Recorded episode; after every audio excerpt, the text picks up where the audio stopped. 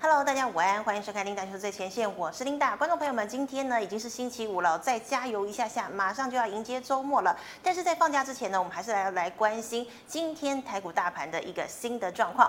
好，我们可以看到今天呢台股呢一开盘呢就涨了四十八点五六点哦。那么整体的走势呢是开高震荡再收低，那么最高点呢来到了一万两千三百八十五点，中场呢是跌了三十一点四七点，收在一万两千两百三十二点。那么今天。成交量的量能呢，则是来到了两千零九十亿。好，麻烦帮我切一下日 K 线。好，我们看到呢，昨天呢收了一根非常大的一个黑黑棒哦，已经确定贯破了这个季线支撑。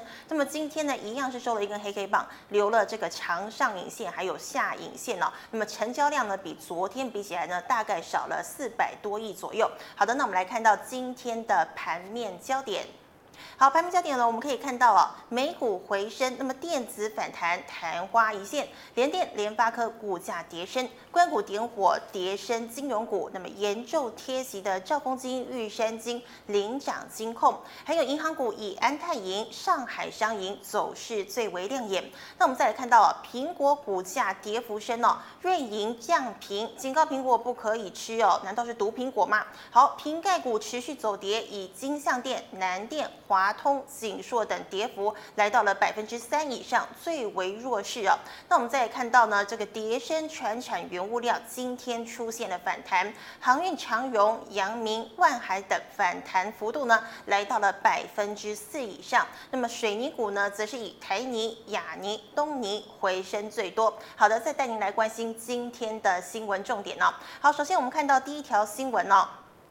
这个瑞银证券降评，苹果恐怕成了毒苹果，怎么会这样呢？我们还记得，在这个今年的九月十六号，也就是前几个礼拜啊，这个苹果呢举办了这个线上发表会哦。那么最新量宽的两项产品呢，就是这个新的 Apple Watch 跟所谓的 iPad Air。那么 Apple Watch 呢，因为有推出这个呃侦测这个血血氧浓度的一个功能哦，所以呢也成为了亮点之一。但是呢，果粉我相信还是不满足，因为大家呢最万众。期待的这个首度支援五 G 系统的 iPhone 十二呢，还是没有推出哦。但是呢，苹果呢已经跟大家讲了，哎，你先不要急嘛，我在十一月十三号呢，这个苹果 iPhone 十二呢就会问世了。那么预计呢，十月十六号开放预购。好，这个消息出来之后呢，正当呢全球果粉啊兴奋期待之际啊，这个瑞银证券呢却开了第一枪哦。他在二十三号的时候表示呢，目前苹果不仅已经反映五 G 的利多期待了，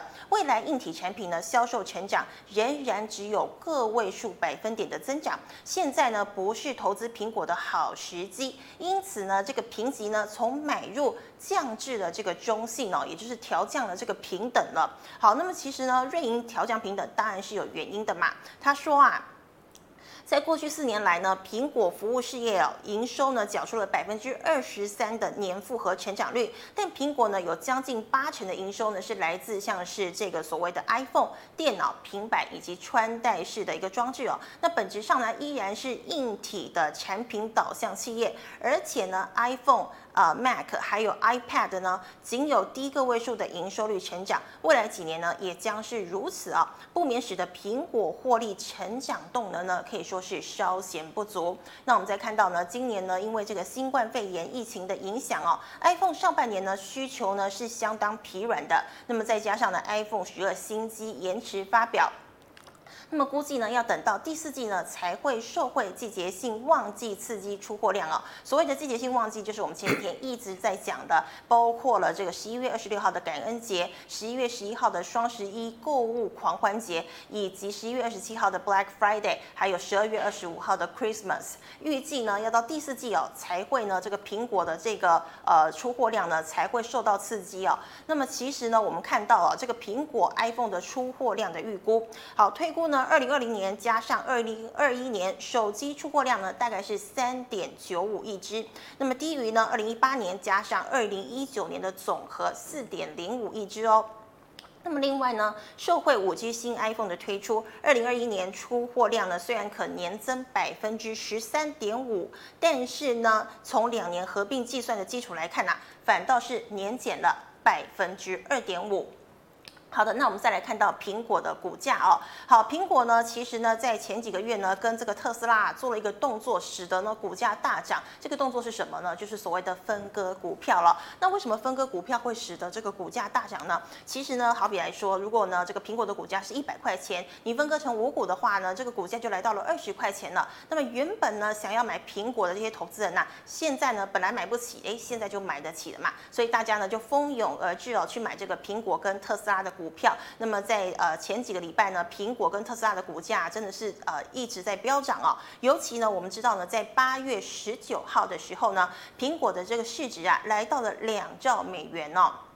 成为了第一家美国呢首度两兆美元的一个公司，那么也拿下了全球市值第一名的宝座，把当时的这个沙特阿美，就是沙乌地阿拉伯的石油公司呢给赶了下去哦。好，但是呢，随着呢这个科技股卖压出笼哦，运营分析师认为呢，历年来苹果股票通常在 iPhone 发布前的前几个月呢表现呢是优于市场的，但是在 iPhone 发布之后呢，股票的表现呢却是逊于市场啊、哦。分析师研判呢。苹果成长轨迹不可持续，苹果股价呢已经反映了五 G 周期带来的增长，那么预计呢与 iPhone 销售相关的苹果服务营收也将大幅的下降。那么尽管瑞银调降了苹果的评级，但仍将目标价从一百零六美元呢上调至了一百一十一十五块钱。好的，受到瑞银降评的影响哦，苹果星期三开盘呢就一路怎么样溜滑梯，盘中呢持续重挫了大概超过百分之四，但昨天收盘后呢又涨了百分之一点零三哦，那么收盘价呢是来到了一百零八块美元。那其实呢除了这个瑞银之外呢，之前呐、啊、这个投资银行高盛啊，它更狠哦，它是把这个苹果的目标价直接调降到八十块美元。那么当初呢，他的原因是说，因为他认为呢，苹果的营收呢跟这个亚马逊和特斯拉比起来呢不够亮丽哦，所以呢，他觉得他这个股价呢其实是被高估了。好，那么现在呢，瑞银又降评，那苹果到底会不会成为毒苹果呢？值得大家来留意。好的，我们看到第二条消息。利康外资卖压，关股砸百亿护盘哦。好，我们知道呢，最近呢有三大不确定因素呢，影响着全球的一个股市。第一个就是美国总统大选哦。我们知道呢，美国总统大选呢，在今年的十一月三号登场。那么距离总统大选的时间呢，只剩下倒数了三十八天了，仅仅已经是来到了倒数一个月了。好，美国总统川普呃，这个跟拜登呢，现在的选战已经进入了这个白热化了。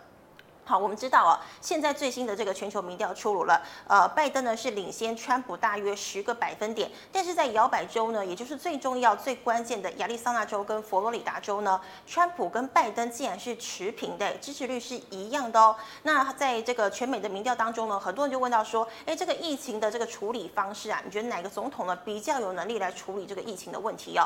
大家都认为呢，不管是拜登还是川普上呢，基本上呢处理的这个情况大概也差不多，可是。是呢，问到这个谁能比较提振这个振兴经济的看法的时候呢，美国人民啊是认为哦，川普呢更有能力，比拜登呢还要来得厉害，所以呢，这个川普的在经济方面的这个支持率呢来到了百分之五十一，而拜登只有百分之四十一。好，除了这个美国总统大选不确定的因素之外呢，我们可以看到现在全球的疫情，现在呢全球得到新冠肺炎的人数呢来到了三千一百九十七万，死亡人数呢是飙破了呃这个九十七万人哦。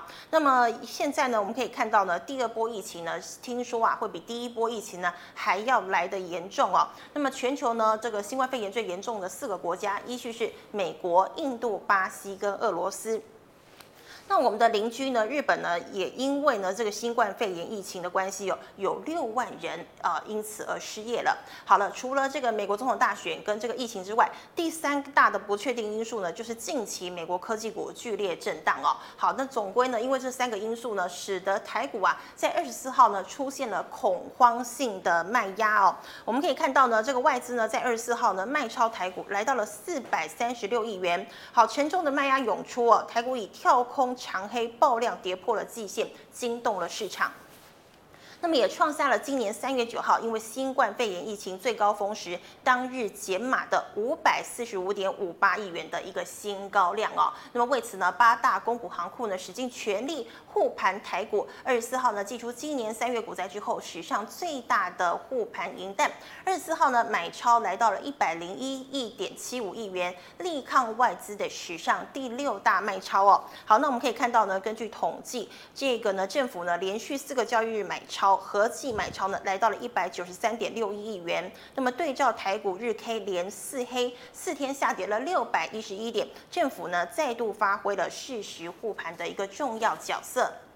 那我们也可以看到呢，累计今年的关股护盘买超呢，已经来到了一千五百九十六点四六亿元了，已经突破了金融海啸护盘的规模，力抗外资的偏空操作。好的，那我们看到呢，这个十大政府护盘的一个重点股哦，第一名呢还是我们的这个护国神山台积电。好，在九月二十四号呢，买超的金额呢来到了四十三点四二亿元，占护盘买超金额的四成二。那么我们可以看到第二名呢，就是镜头苹果的镜头。大厂玉晶光哦，呃，这个买超金额是两亿。第三名呢是这个 IC 设计的龙头联发科，买超呢是一点九三亿。那么依序呢是兆丰金的一点八八亿，台塑的一点七亿，友达的一点五四亿，中信金的一点五三亿，以及国泰金的一点二三亿。还有第九名是富邦金的一点二一亿，以及南亚一点一六亿元哦。好的，那我们来看一下这个十大政府护盘的重点股。那么今天前五大表现怎么样呢？麻烦导播帮我切一下二三三零的台积电。好，我们看一下台积电今天的一个走势啊。台积电呢，今天呢，呃，是大概呢涨了百分之零点二三哦。那么这个指数呢，始终是在平盘附近游走哦。那么收了四百二十四块钱。那么成交量呢，是比昨天呢整整少了一半哦。那我们来看一下它的这个 K 线走势图。那么好，我们可以看到呢，这个呃台积电呢已经连续跌了好几天了，都收了黑 K。那么昨天呢是确实哦掼破了这个季线支撑。那么今天呢一样收了。一个黑 K 哦，好的，那我们再看到三四零六的玉金光。好，玉晶光呢，今天呢，则是一开始呢，开盘呢，哎，还在平盘之上，后来就后继无力了。那么整体来说呢，涨幅呢，这个跌幅呢，是来到了百分之零点八五，收在了五百七十九块钱。好，那我们来看一下它的日 K 线图。好，那么呢，今天呢，也是收了一根黑 K 哦。那么最低点呢，来到了五百五十八块钱。那么成交量呢，则是比昨天多了一点点。好，再来看到二四五四的联发科。好，联发科呢，我们可以看到呢，今天呢是跌了百分之二点五，收在五百八十五块钱。那么成交量啊，要比昨天呢来的低一点点。那我们看到二八八六的兆丰金，好，兆丰金呢是大家最喜欢存股的这个首选标的哦。那么今天呢，则是因为有这个官股护航嘛，今天呢涨了大概百分之一点六六哦，收在了二十七块钱。那我们看一下它的日 K 线图。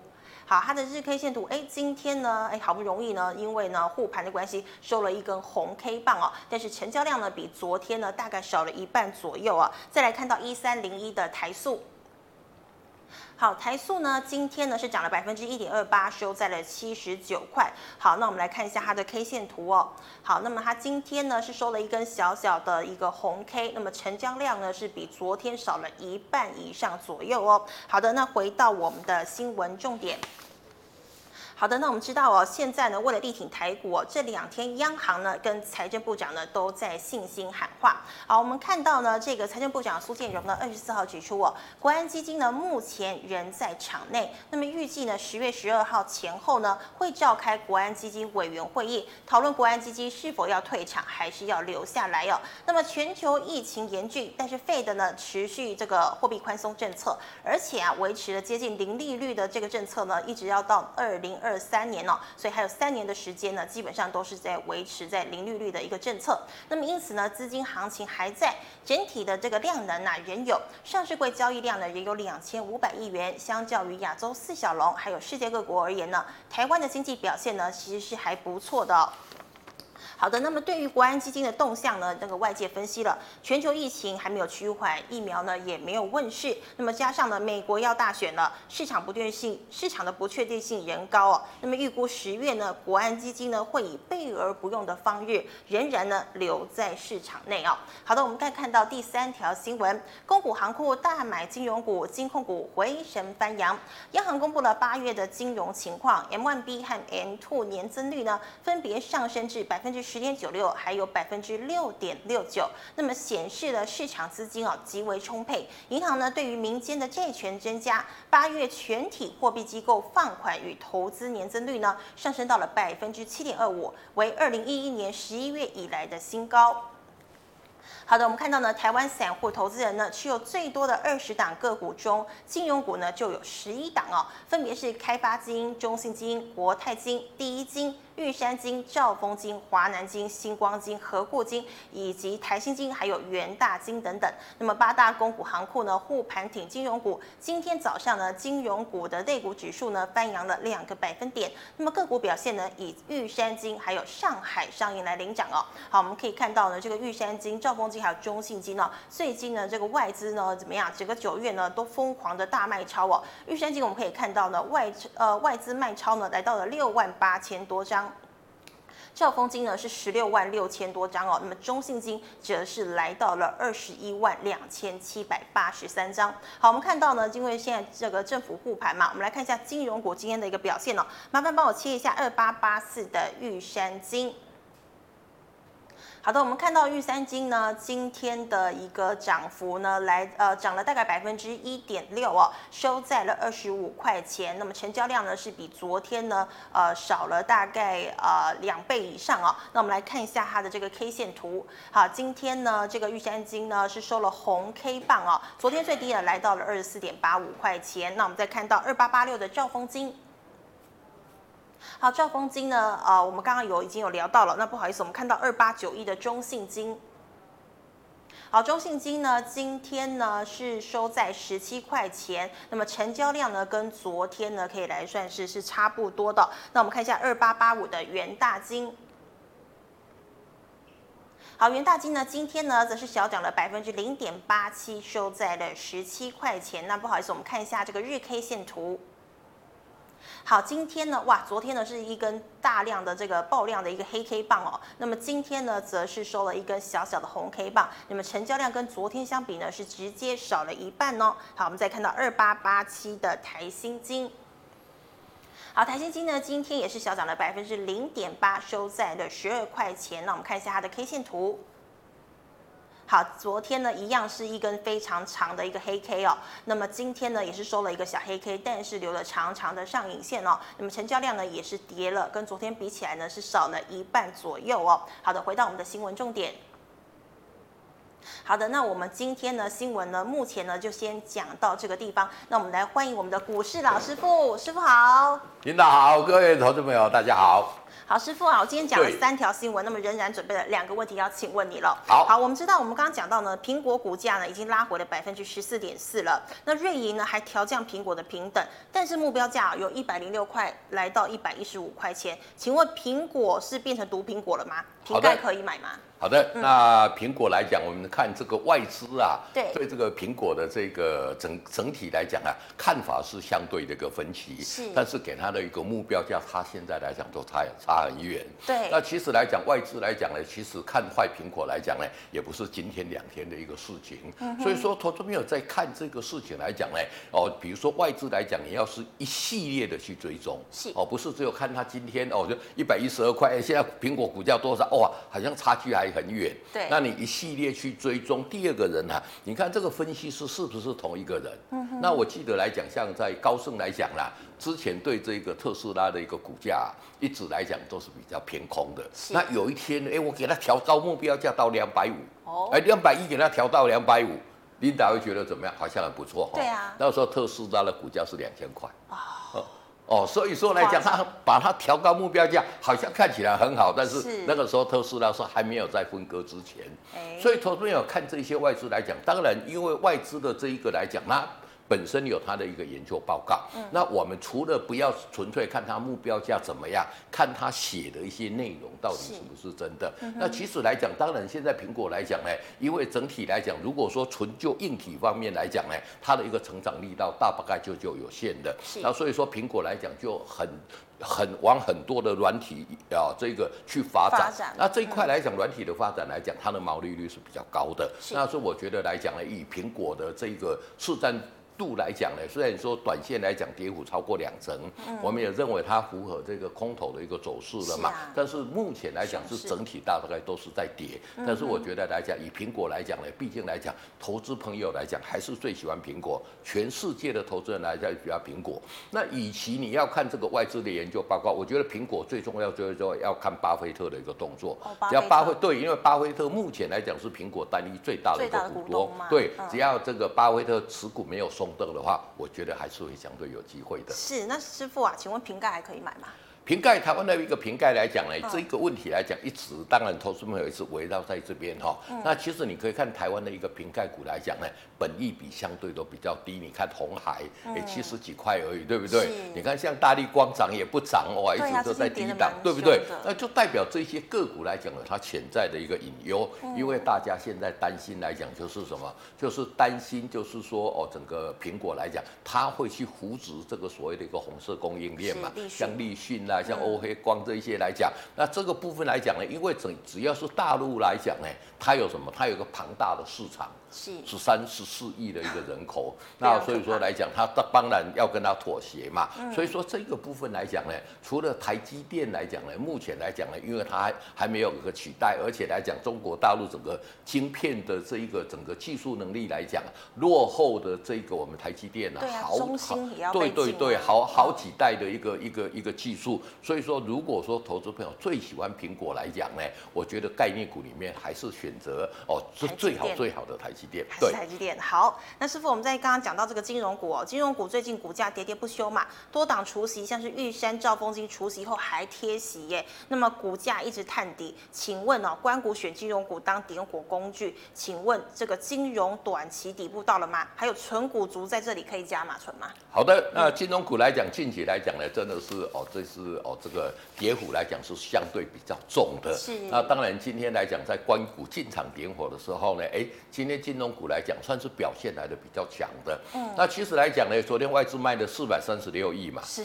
那我们国内的这一个，我们国内八大行库啊，嗯、买了一百零一亿。是。那所以说，如果说你以关股行库，如果你是操盘的人想，你要去，你要你要去护盘这个台积电，护盘的这些不敌外资的一个卖压嘛。是。因为外资所买的都很多嘛。对。那金融股都没有涨到，所以它在这边点火来讲，其实是来的相对比较聪明的。是。那只是来讲。我觉得以金融股今年的一个获利来讲呢，当然还有一些未爆弹会出来。哦那今年的一个获利可能会比去年来讲稍稍的一个不如，但是来讲呢，就以现金值利率的这个角度来讲，它还是来的相对比较高的。那当然目前来讲，潜在的这个风险相对比较低，所以投资人来讲，我们之前跟他讲说，如果你要存股，我觉得金融股还是比较好的一个单位。你台积电来讲来到四百多块，你要在这边去存股，太贵。第一个你存不起嘛。太贵了，那你去买零股，那不如去存这一些哎比较没有涨到的金金融股。那存股族的一个观念来讲，在我认为来讲呢，就是他所这个长线来讲呢，靠配股配息。那么这一个的配股配息来讲。比你把钱放在银行要好很多。那么如果说从这个角度来看的话，我觉得金融股在这边来讲呢，还是在我们台股里面来讲比较适合存股的。那么当然修正一波来讲，表面上看起来好像一直修正，一直修正，其实的跌幅来讲也不是来的太大。那昨天来哦，近期来讲，我们跟他讲，你要这个存股，你就把你的这个买进的时间拉长，对，让你的存，对对对对，让存股的这个哦，我们的这个价位来讲呢，可以。做一个比较哦大的一个平均，我想这个也是一个相对不错的，而且来讲呢，就是说其实金融股来讲，我们政策要去护这些个股来讲呢，也是最没有问题的。那而且来讲呢。昨天外资卖了四百三十六亿，那哦台股跌了两三百点，对台昨天台股跌停的几家而已，你知道吗？不知道，寥寥可数不到十家。哦，真的吗？对对对对，那今天台股跌了哦，我们的指数跌了三十六点，对，你知道今天盘中台股跌停的超过多少家吗？不知道超过十家吗？一百多家，一百多。哎，就是说光以收盘来讲呢，还有四十四十几家跌停的，所以说怎么样？哎，所以说投资们有时候来讲呢，昨天虽然看大盘在杀，反而不会那么大的恐慌，对。那今天来讲，真的已经很恐慌了。当大家都很恐慌的时候，我觉得这这个底部来讲就渐出了一个出现的。那投资朋友在这边来讲呢，反而不要再把手中的持股做一个杀低的一个动作。好，那这个师傅啊，我们现在呢已经有问题要请问你了。好，我们先从这个 G Money 的赖社群来问哦。对。他请问呢，这个二四八一的强茂跟二三二九的华泰。好，二四八一的强貌，我们来看哦。其实强貌来讲呢，我们把这个二四八一的强貌技术线型打开。二四八一，其实强貌近期的一个走势来讲，算是来的比较强的。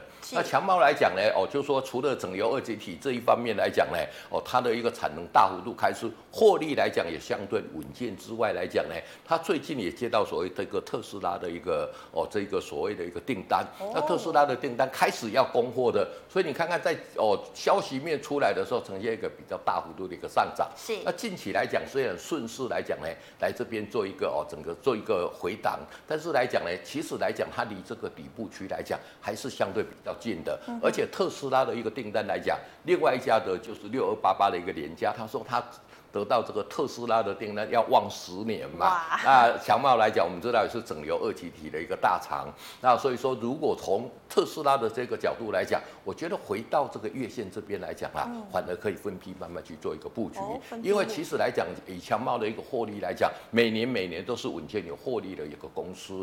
那有获利的公司也是我比较喜欢推荐的。所以投资朋友在这边来讲，就可以分批的来讲，慢慢的哦做一个哦分批的一个布局。那另外一档是二三二九的华泰。好，二三二九的一个华泰来讲啊，其实这个股价来讲呢，相对来讲呢，哎，我们把技术线型缩小一点，你要看来讲呢，其实来讲近期就是怎么样，很弱势嘛，嗯，有没有被这个呃月线来讲压着打，一底比一底低，一底比一底低嘛？像这一种就是我讲的一个空头格局的股票，那空头格局的股票来讲呢，就是任何反弹皆卖点啦，哦，不要去第一个。有股票的任何反弹就卖点。第二个，你如果要抢反弹的，我昨天也跟大家讲过了，抢反弹跟抢银行一样，怎么样？速度要快，抢的要跑，抢不到你也要跑，对不对？也就是说，你在这边来讲，在它乖离率很大的时候，你可以进场去做一个抢反弹。但是，一反弹上来，你还是要赶快跑。为什么？你不跑，你还是在套牢。所以说，像这种空头排列相当明显的一个股票来讲呢，我们的一个建议来讲呢，还是任何这个反弹接卖点。好，那请问八零七零的长华未来展望？好，那八零七零的一个长华来讲，你看看哈，哇。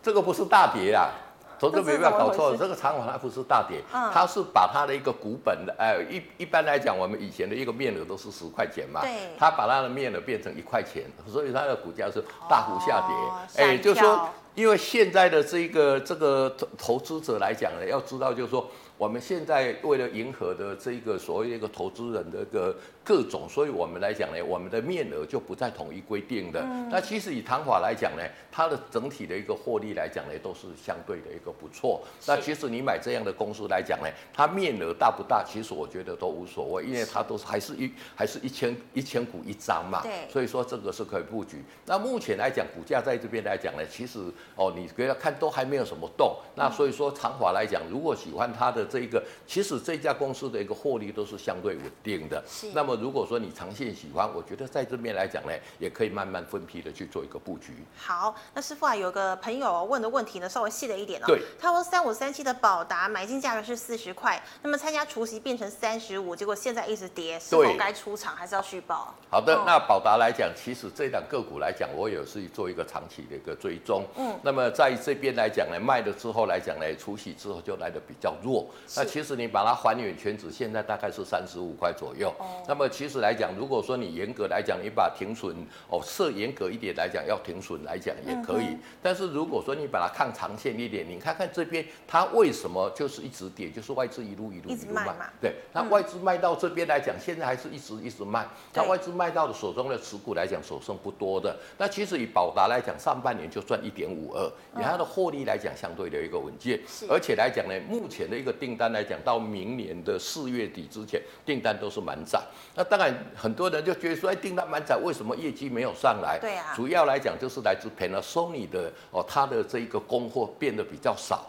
哦，那其实来讲，宝达最重要来讲就是做笔记型电脑，那一些电竞啊，一些什么样的一些被动元件，嗯、而且它的被动元件全全部都是来自 Panasonic，都是比较高阶的。是。那其实来讲，就是说我们也去拜访来讲，Panasonic 那边来讲有承诺，就是说哦，从现在开始哦，给他的一个货会增加，所以他的业业绩会上来。那以宝达来讲，每一年每一年来讲啊，其实今年看起来，如果说它可以赚，以上半年赚一块半，那下半年来讲，它的获利会比上半年好。对。那如果这样的话，可能赚到三块二、三块三。以目前的一个股价二十九点七来讲呢，我觉得到这里来讲呢，已经哦本利比来到十倍以下。这种公司来讲呢，其实我觉得在这里来讲再去杀低来讲呢，其实也不是很好。除非你有更好的标的进去买，如果没有的话，我觉得反而在这里可以去做加码，把银行哎搬一些钱出去加码这些股票，因为它也都是每年高高配股配息。那如果说今年赚三块二以上，明年的一个配股可能会高达两块六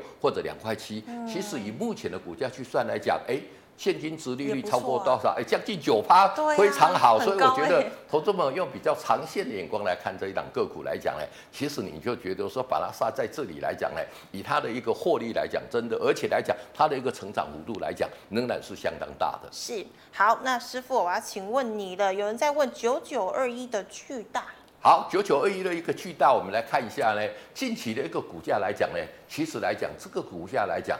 之前大家在没有涨的时候，它一直涨，一直涨，一直涨。对。那但是现在来讲，你看看，哎，一直慢慢、慢、慢慢反跌，反跌的过程里面来讲呢，我们会你会发觉来讲，不知不觉怎么样？哎，头部已经出来了。嗯。所以像这种个股来讲，就是说，可能来讲，它最好的一个时间已经过了。那么包括外资来讲，近期来讲呢开始在哦进行一个比较大幅度的一个调节的。嗯而且外资在之前在涨的一个过程里面，外资买很多。是。外资买很多的一个个股来讲，现在在这里来讲，如果筹码面有稍稍的松动，这种个股我们反而不能再进去买了哦。所以如果有反弹来讲呢，我们也是建议反弹到十日线这边来讲呢，就是做一个哦把它卖出的一个动作。那么手中如果说没有这张股票的，在这里来讲也没有看到一个买买进的一个机会，等到底部出来要买再来买就可以了。好，那师傅我再请问你哦，他说呢，请问六二八八的联嘉成本在三十六点七块，那么今天爆量收大黑 K，后续要怎么对应？好的，那这个就没有在看我的节目哦。当然，我有也不是说在这边推荐我的节目，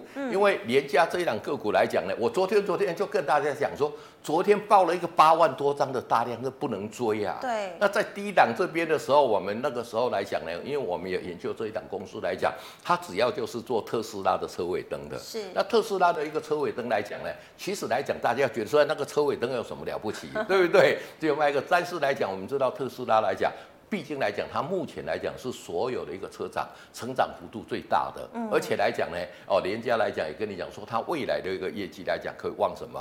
可以望十年嘛？对。所以短线来讲，当然在这边爆量，你去追是不对的。嗯。但是来讲，你已经如果说已经买进去了，那也没办法。你等到它量缩回撤到这个五日线或者十日线量缩的时候，再进场去做一个加码。是。因为来讲，它特它交给特斯拉来讲，不是只有中国大陆的工厂，美国的工厂。它也是直接交货给他的，所以说这像这样的话，业绩来讲呢，仍然是有机会。所以投资朋友来讲，一档好的公司，你进去的价位不对，你也是会套牢。对。所以说像这样的一个公司来讲，量爆了八万多张，当然是不能买了。嗯。那当然已经买进了，有可能会做一个短套，没有关系。我们等它量缩再进去做一个加码的动作。好，那师傅再请问了，有人汉唐呢是买在二十点五块钱，那该怎么办？汉唐来讲呢，我们来看一下昨天这一档个股，我们有稍稍讲过。对，我们有聊到。你看看有没有？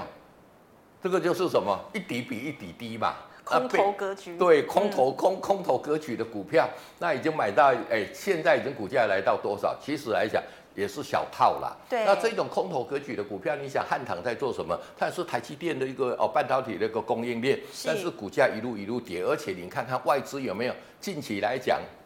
几乎来讲就一直卖，一直卖，一直卖嘛。对。那外资当然可以，投资朋友可以去查看它外资还是多少。嗯。但是空头格局的股票就是任任何反弹皆卖点啦。是。那所以说手中如果有持股的，它如果有反弹到五日线、十日线这边，赶快把它出掉，转到一些比较其他好的个股来去做一个操作。哦，好。好，对。那师傅，我再请问哦，这个兆丰金。好，兆丰金来讲呢，我、嗯，我们知道来讲呢，兆丰金二八八六，我们把它打出来给投资朋友看一下哈。是。那么。兆丰金来讲呢，这个是在金融股里面，其实来讲呢，它是算相对来讲获利已经比较好的。嗯。但是近期来讲，跟着金融股来讲，一路一路一路跌，而且兆丰金来讲，近期也爆发一个，就是说，哎，川普的，哎，川普的女婿好像有跟他的超级扯的。对对对，这也不是超级扯，其实来讲。正常吗？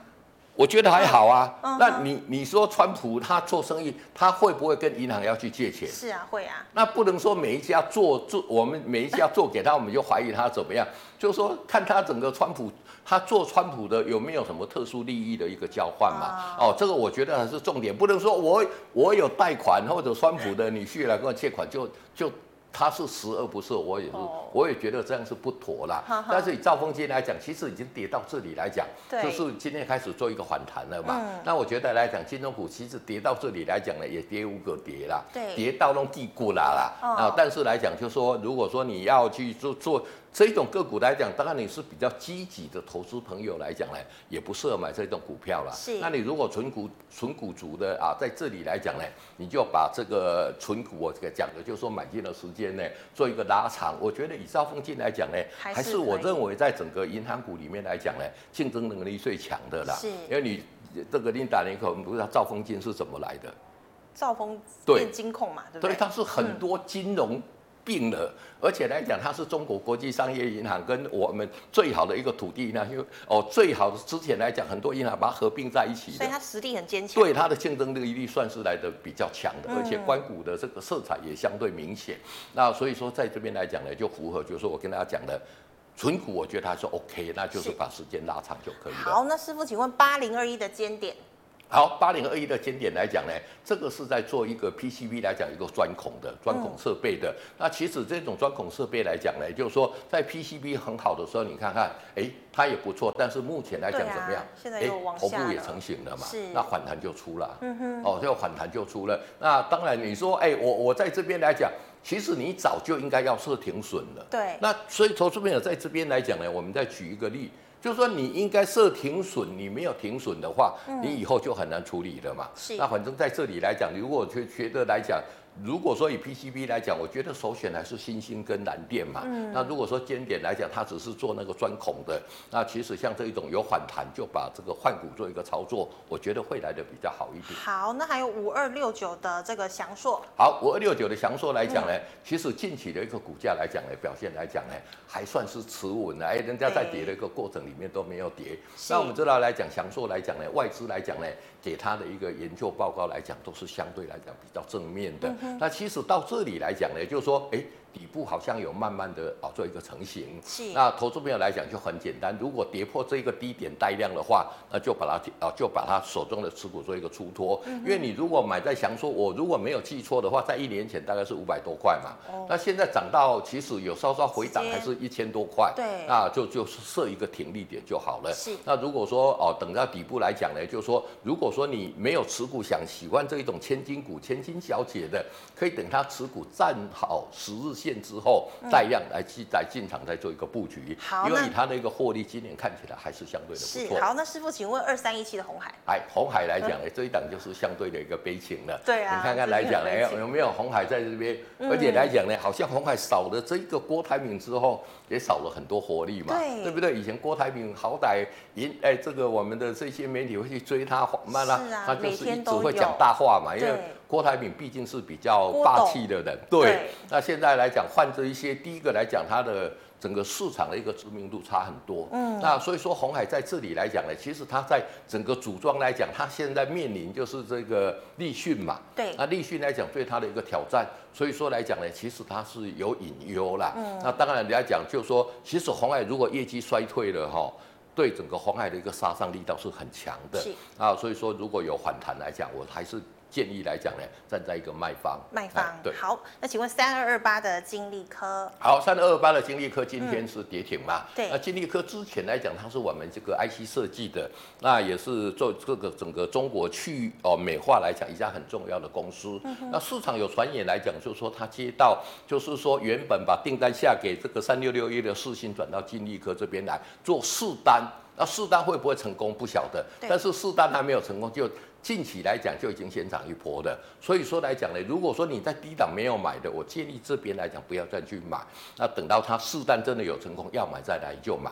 它的一个题材性看起来是不错，但是以目前来讲，如果说以盘面目前看起来还在赔钱，涨到一百多块，哎，我觉得也差不多了。差不多。那就都等到，至于说投资朋友如果喜欢这个，就可以去追踪，等到试单有成功再进场去做一个布局，我觉得风险会来低很多。是，好，师傅，那请问一五一四的雅丽。好，一五一四的雅丽，我们来看啊，这个雅丽来讲啊，这个算是属于一些一些重一些啊比较这个很多人都比较不了解，做一个做一个重电设备的。嗯。那你看近期来讲有什么样？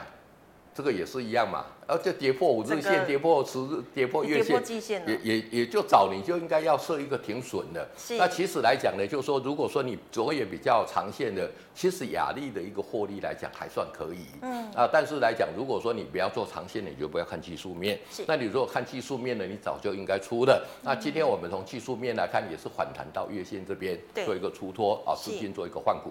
好，那我们不好意思，因为时间的关系，我们再来一档哦，三七零三的新路可以继续报吗？还是要加码？好，新路来讲呢，其实目前这个来讲呢。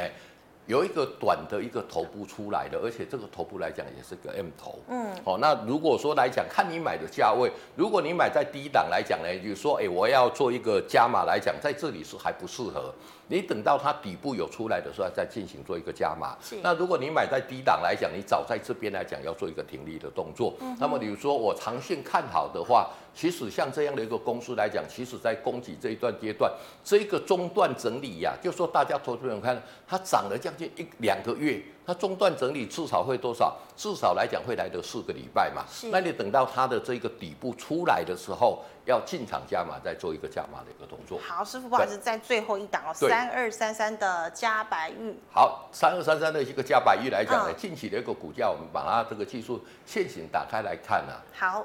加百玉。嗯。